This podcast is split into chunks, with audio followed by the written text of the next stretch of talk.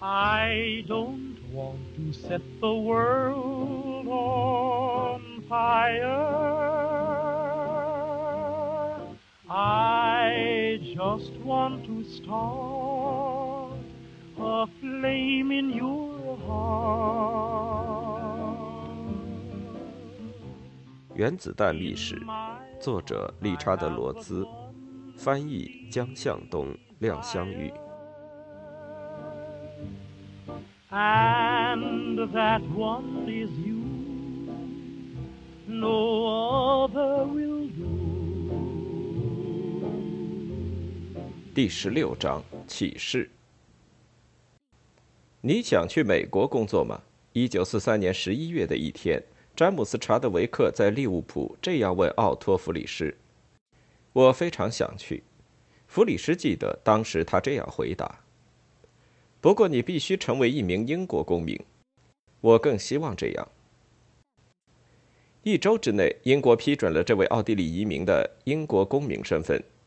在接到将我的所有必需品装到皮箱里，乘夜间火车来伦敦的指示后，弗里斯在一个忙碌的白天，与其他移民科学家们一起，在各相关政府部门间奔走，宣誓效忠国王，获取护照。在美国大使馆办理签证盖章，然后匆匆赶回利物浦。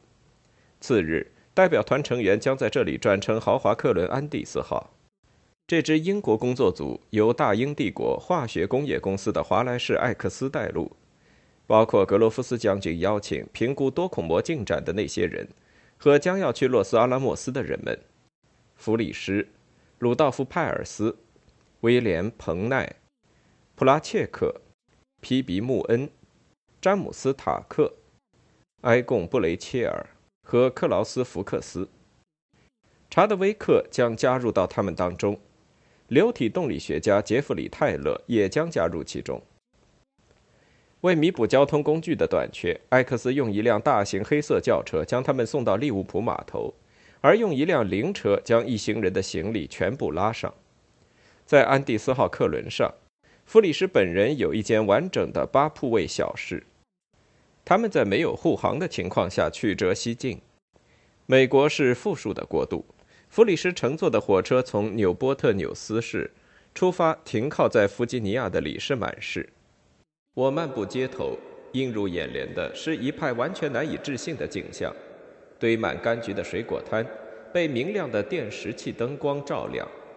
我们在英国一度经历了灯火管制。再说，有好几年也没有见过一只柑橘了。这派景象足以使我发出歇斯底里的大笑。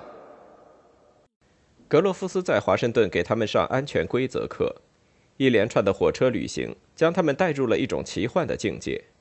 弗里斯和另外一个人在十二月份，而更多一群人在一九四四年初来到这里，在坡上长满松树的平顶山的明媚阳光下，罗伯特·奥本海默点燃烟斗。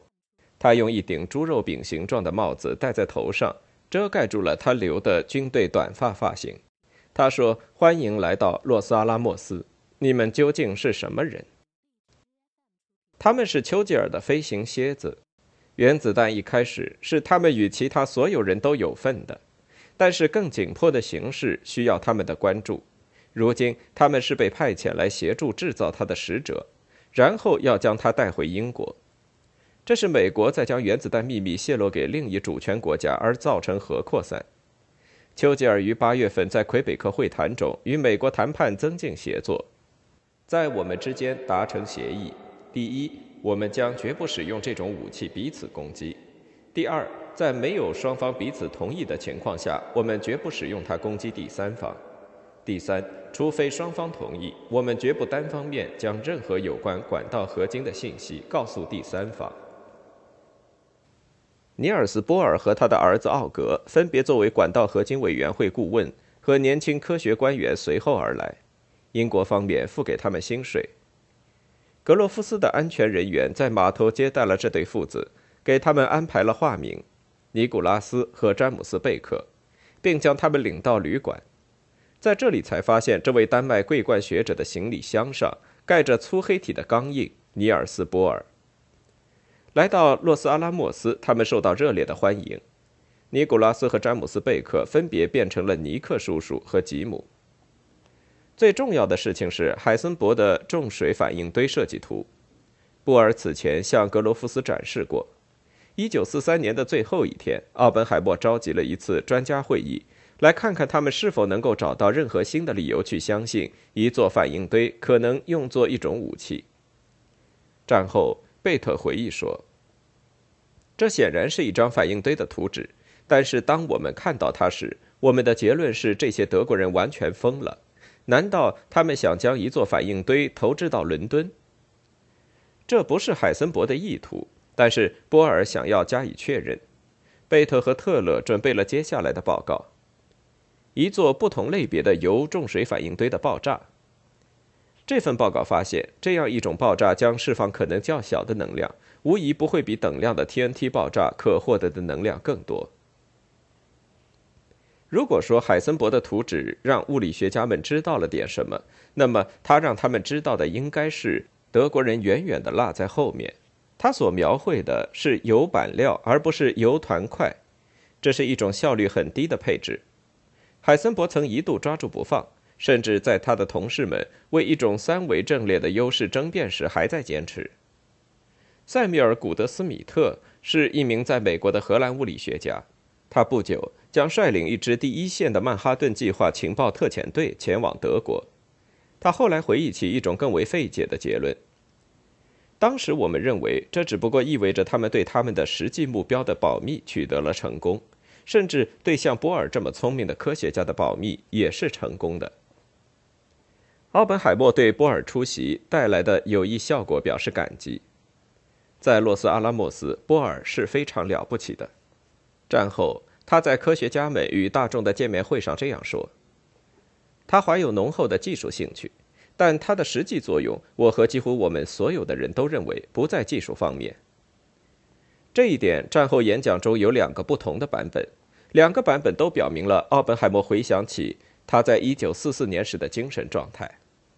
在未经编辑的抄本中，他说：“波尔使得看上去如此恐怖的事业仿佛充满希望。”在经过编辑的版本中，这句话变成。他使得这项事业仿佛充满希望，而当时这里的很多人不是完全没有疑虑的。波尔是怎样起到这种作用的？奥本海默甚至波尔本人都得费一番功夫解释。奥本海默在他的演讲中做了如下简要的解释：波尔以轻蔑的口吻谈到希特勒，说他只有数百辆坦克和数百架飞机，却妄图奴役欧洲一千年。他说，绝不会再有这样的事情发生。他自己非常希望会有良好结局，并且在这方面，他所体验到的科学家之间的客观性和协作精神会起到有益的作用。我们所有这些人都非常愿意相信他说的这一切。他说：“绝不会再有这样的事情发生，是关键性的。”奥地利移民理论物理学家维克托·韦斯科普夫提供了另一个版本，在洛斯阿拉莫斯。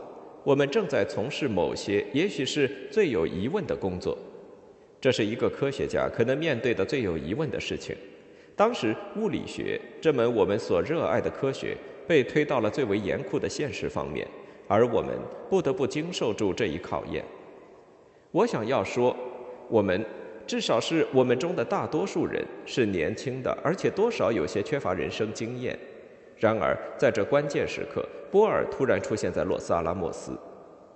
这是我们首次对所有这些可怕事物有了理性的认识，因为波尔不仅立刻参与到我们的工作中，而且也参与到我们的讨论中。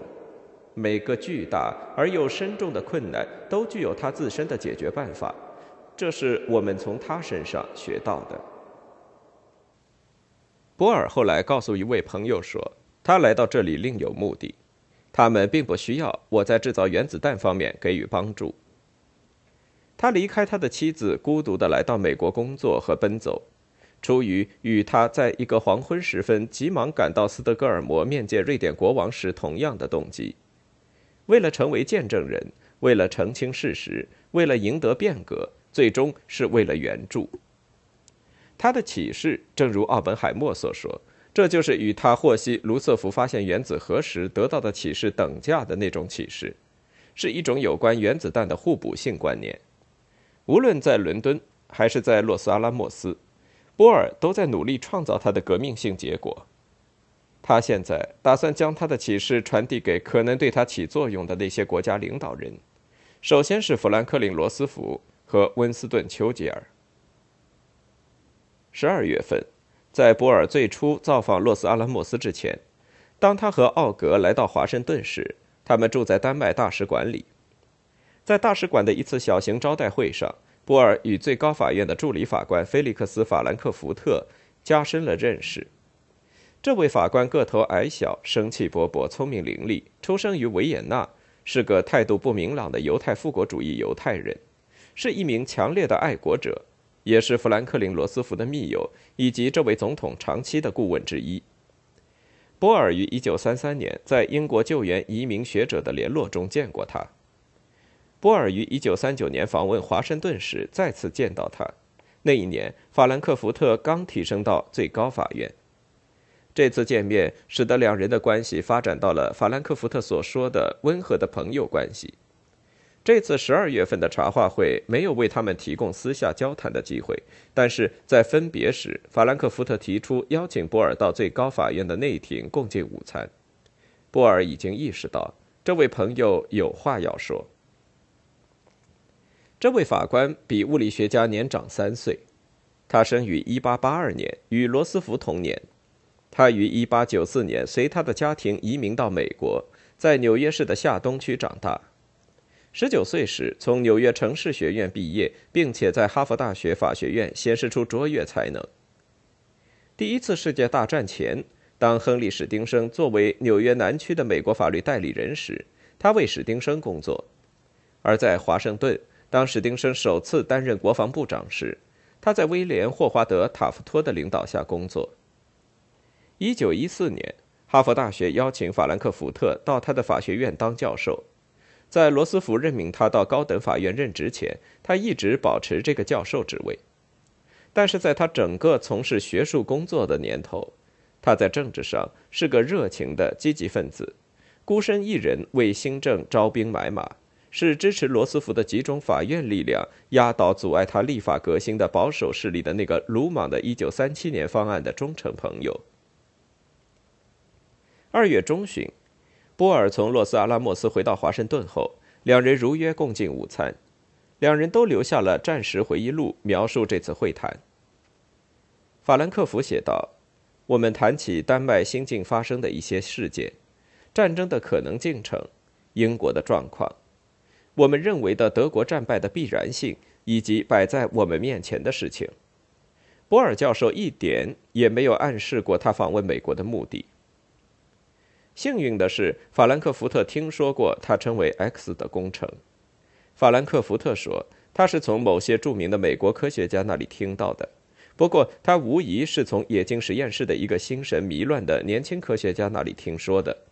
这个科学家在1943年用对杜邦公司的抱怨逐步接近法兰克福特和艾莉诺·罗斯福，因此，我开始注意到 X，也就是说，觉察到还存在像 X 这样的事情以及它的重要意义。因为法兰克福特知道波尔从事的领域，所以他认为波尔访问美国的理由就是为了 X。因此，我非常婉转地提到 X。这是因为，如果我对波尔教授正在参与这项工程的猜测是正确的，那么他会知道我对这项工程略知一二。他同样含糊其辞地回答了我，但是不一会儿，我俩就都清楚了。像我们这样的人，如此长时间和如此深刻地受到希特勒主义的威胁，而且又如此深入地致力于共同的事业，就能够谈论 X 的意义。因此，不需要我们中的任何一方向另一方泄露点什么。就这样，著名法学家和著名物理学家之间不太难地消除了这个不太大的障碍而进行交流。法兰克福特继续回忆说：“波尔教授随后对我说，他深信 X 可能给人类带来的最大的福利，也可能带来最大的灾难。他使我清楚地认识到，除了哈利法克斯勋爵和罗纳德·坎贝尔爵士，在这个国家没有一个核心人物能够确切地谈论这些事情。”波尔则以第三人称的口吻讲述这段故事。听到这位 F 说，他了解罗斯福总统，他深信总统将会及时回应 B 的简要描述的这些想法。波尔找到了他的传话人。三月底的一天，B 再次和 F 见面。波尔在他的战时备忘录写道：“了解到 F 在这段时间内有机会与总统交谈，了解到总统对这项工程可能导致一个历史转折点抱有希望。”法兰克福特这样描述他与罗斯福的会见：“在这个特殊的场合，我和总统待在一起约一个半小时。”整个会面的时间实际上都是围绕这个主题。他告诉我整个事情让他担心的要死，我对这个措辞记忆犹新。他非常渴望在处理这个问题时能得到所有的帮助。他说他想见到波尔教授，并问我是否打算安排一下这事。当我向他提出这个问题的解决可能比有关世界组织的所有方案更为重要时，他表示赞同，并且授权让我告诉波尔教授说他。波尔可以告诉我们的伦敦朋友们，总统非常渴望探究与 X 有关的合适的安全措施。这次会见包含了不少争端，因为罗斯福后来委婉地否认了这次会见的权威意义。如果总统对原子弹的战后影响担心的要死，那他为什么要将这样一项使命如此非正式的委托给英国人呢？他甚至还没有与尼尔斯·波尔会面。这个问题的答案可以回答一个更为实质性的问题：罗斯福是否事实上对探究国际控制的想法有兴趣，或者说他是否已经做出了英国、美国永久垄断的保证？罗斯福为什么将这样一个重要的使命委托给波尔？事实上，这种委托以迂回方式起着作用。波尔是代表英国的，至少是代表约翰·安德森爵士来到美国的。安德森爵士曾鼓励波尔访问美国，要求波尔通过促进讨论他提出的那些争端来支持英国的洛斯阿拉莫斯使命。如果这种委托是非正式的，那么它并不比英国和美国之间的许多其他秘密渠道的安排更进一步。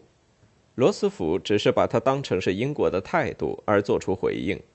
准确地说，罗斯福似乎有一个假设，即丘吉尔身边的那些英国政治家。正在利用波尔传达丘吉尔尚未承诺的美国总统关于战时和战后部署的想法。波尔带着对他的英国伙伴的忠诚，做出坦率的反应。他补充说：“F 也告诉 B 说，问题一提出来，总统就立即说，丘吉尔首相和他本人都希望找到使工程为全人类造福的最好途径。